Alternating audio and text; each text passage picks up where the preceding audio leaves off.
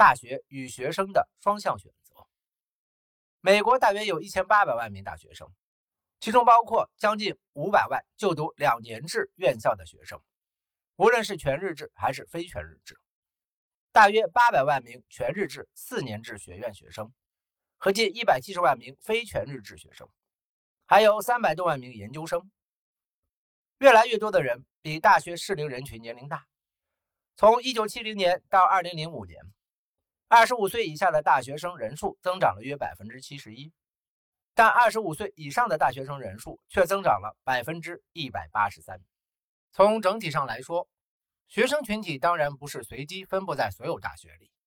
学生选择高校，高校选择学生，这两种选择都涉及事实和谬误。大学的选择，由于学院的学术声望。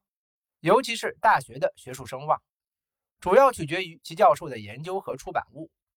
因此，学生在更有声望、教师薪酬更高的学术机构中，不一定能获得更好的教育。各种研究表明，如在医学院等考试中，小型文理学院的学生成绩与著名研究型大学的学生成绩一样，甚至比著名研究型大学的学生成绩更好，乃至。文理学院的学生获得博士学位的比例更高，毕业生获得博士学位比例最高的四所院校都是小院校，每个院校的本科生人数都不足两千，他们是加州理工、哈维穆德学院、斯沃斯莫尔和里德学院。加州理工学院和哈维穆德学院各有不到一千名本科生。事实上。小型大学毕业生考取博士生的比例占据了排行榜前十名。格林内尔学院的毕业生获得博士学位的比例要高于哈佛大学或耶鲁大学。有关学术机构最大的谬误之一是，就读名牌学校和大学对将来达到人生巅峰来说是不可或缺的。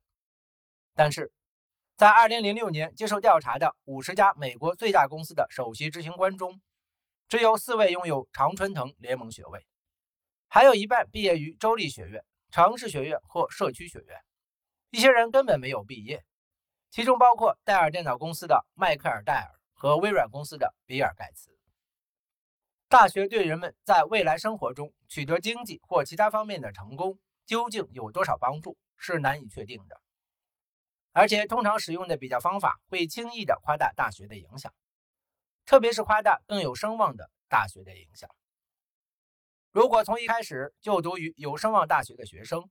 和就读于无声望大学的学生就具有可比性，那么这些方法是有效的，因为他们以后的收入和毕业后的职业差异可以归因于在大学里发生的事情。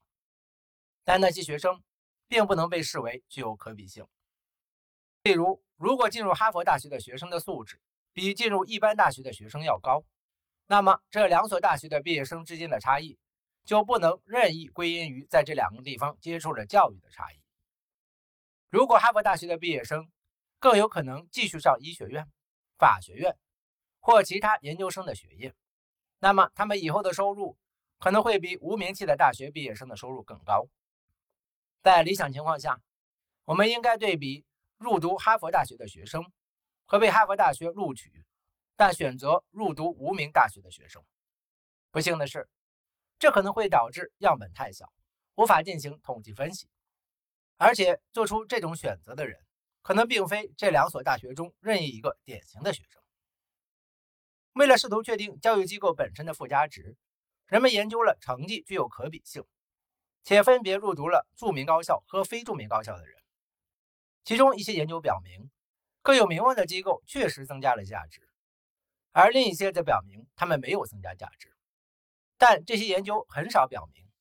那些增加的价值有原始统计数据显示的那么好，而且他们没有考虑到学生之间的差异。一个广为流传的说法是，上大学会给人的一生增加超过一百万美元的收入。这里的大学是笼统的指各种学院和大学。进一步分析显示。高中毕业生和大学毕业生之间的终身收入毛差额的范围是五十多万美元，与私立开放招生学院的毕业生相比，到两百多万美元，与最挑剔的私立教育机构的毕业生相比。然而，就这一终身收入毛差额，即考虑到学费和因读书而错过的收入，高中毕业生与私立开放入学大学毕业生的收入相比，降至十五万美元；而在与最挑剔的私立机构毕业生的收入相比时，降至约五十万美元。将这些数额除以五十年的职业生涯，如果从前者毕业的话，这一数额为每年三千美元。但由于这一差额具有滞后性，所以还要进一步打折。特定机构的进一步分析发现，从佐治亚大学毕业后的净收益要远高于从哈佛大学毕业后的净收益，而特拉华大学的毕业生比任何常春藤联盟大学的毕业生都有更好的收入。这些都没有考虑到专业分布的情况。毕业十年后，那些获得工商或工程学位的人。挣到的钱是那些获得教育学位的人的两倍。大学的，不仅学生们本身可能会有所不同，他们的家庭也可能不同。如果富有的人更有可能将自己的孩子送到著名的院校，那么这些学生在以后生活中的收入，可能反映了他们因家庭关系而带来的更大的就业机会，更有可能负担得起继续就读研究生课程的费用，或从继承资产收入中获得更高的收入。而不是靠他们在著名院校里所学的知识获得的收入。大学的附加值，在试图确定上大学的价值时，也出现了类似的问题。进行对比的对象是高中毕业后直接就业，或高中没毕业就开始工作的人。将大学毕业生的收入与高中毕业生、高中辍学学生和其他人的收入做比较，然后将大学毕业生的高收入。归因于大学接受的教育，这是很普遍的做法。但是，在大学之前停止教育的人，不能被视为与上大学的人在导向、价值观、重心或能力上是相同的。因此，他们之间的收入差异不能自动归因于大学教授的内容。另一种看待这种情况的方式是，不能因一个特定的个人具有给定的能力和偏好等，就认为其就读于一个机构。而非另一个机构造成的差异，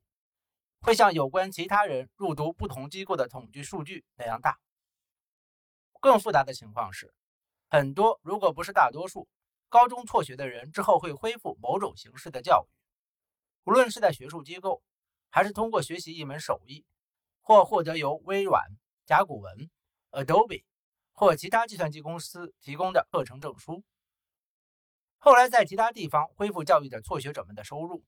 是否要计入关于辍学人员收入的统计数据中？没有获得高中毕业文凭，但后来获得博士学位的辍学者，如本书的作者的收入要被算入退学者收入统计数据中吗？还是说“辍学”一词仅限于那些不再继续接受教育的人？对于那些考虑何时停止他们学业教育的人来说，作为一个实用指南。特定的统计数据是否做出了这样的区分，这一点是非常重要的。鉴于随着时间推移，追踪特定个体的难度和成本都越来越高，大多数统计数据是否做出了这样的区分是非常令人怀疑的，或者可能没有一个统计数据做过这样的区分。这就意味着，高中辍学没有取得高中文凭，却在后来获得学士学位的人的收入，很可能不会被计入高中辍学收入的统计数据中。招生流程，大学招生过程与学术机构内部的其他决策过程是一样的，不仅反映了高校的非盈利性，还体现了那些做出特定决定的人所面临的特定激励因素。大学招生过程最基本的事实是，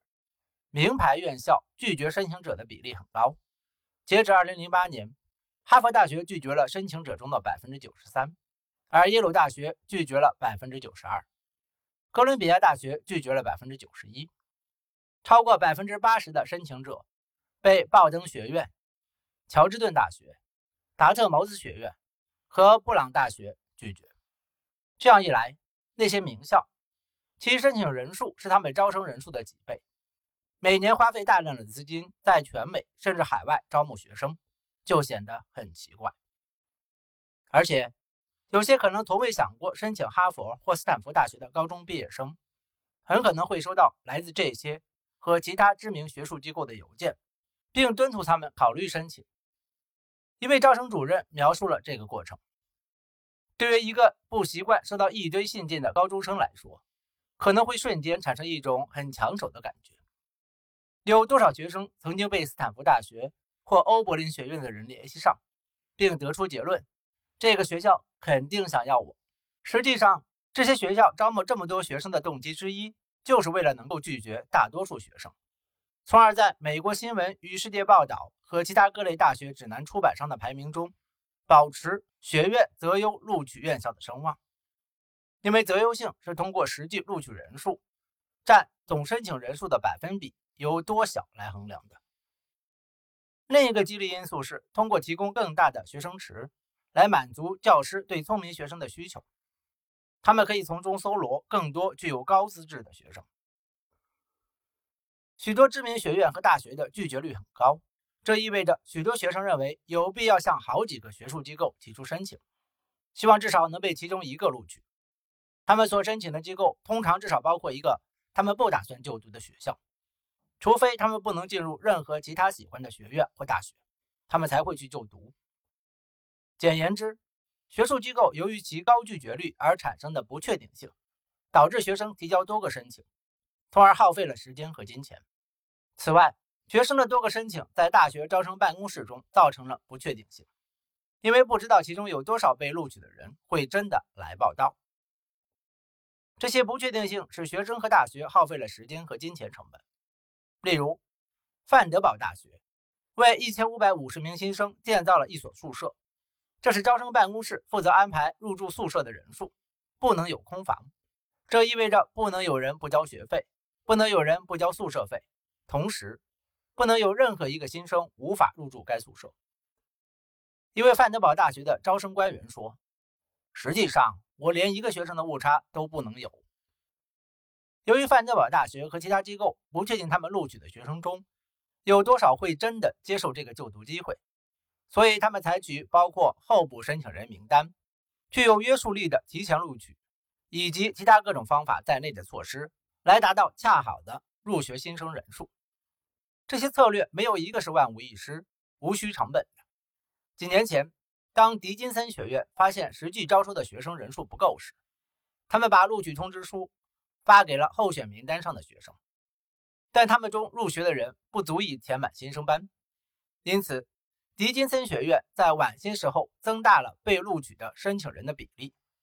尽管可能会对该学院在大学指南中的择优性评级产生不利影响。正如迪金森学院的招生官员所说：“比起招不满学生，我们更愿意牺牲我们的录取率。”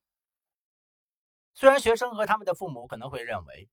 能否进入某所大学是一个是否符合他们的学术标准的问题，其实并不一定如此。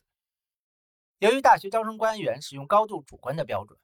所以无论学生的学习成绩如何，考试成绩如何，都不能让一个学生放心的被任何一所学院或大学录取。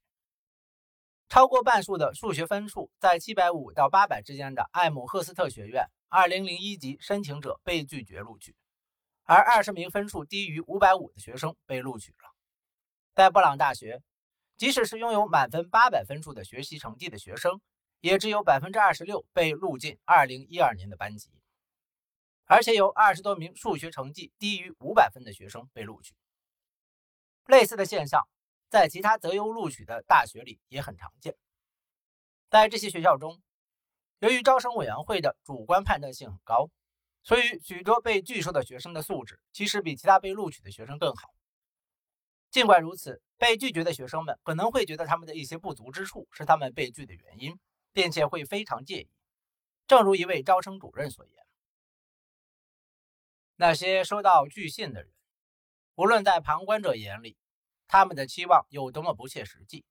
通常都会感到震惊。这一点只需要在四月份问问高中辅导员就能知道。我就当过高中辅导员，作为一名辅导员，我能感受到那种痛苦；而作为招生主任，我引发了那种痛苦。”感谢您的收听，欢迎您订阅、点赞、评论和分享。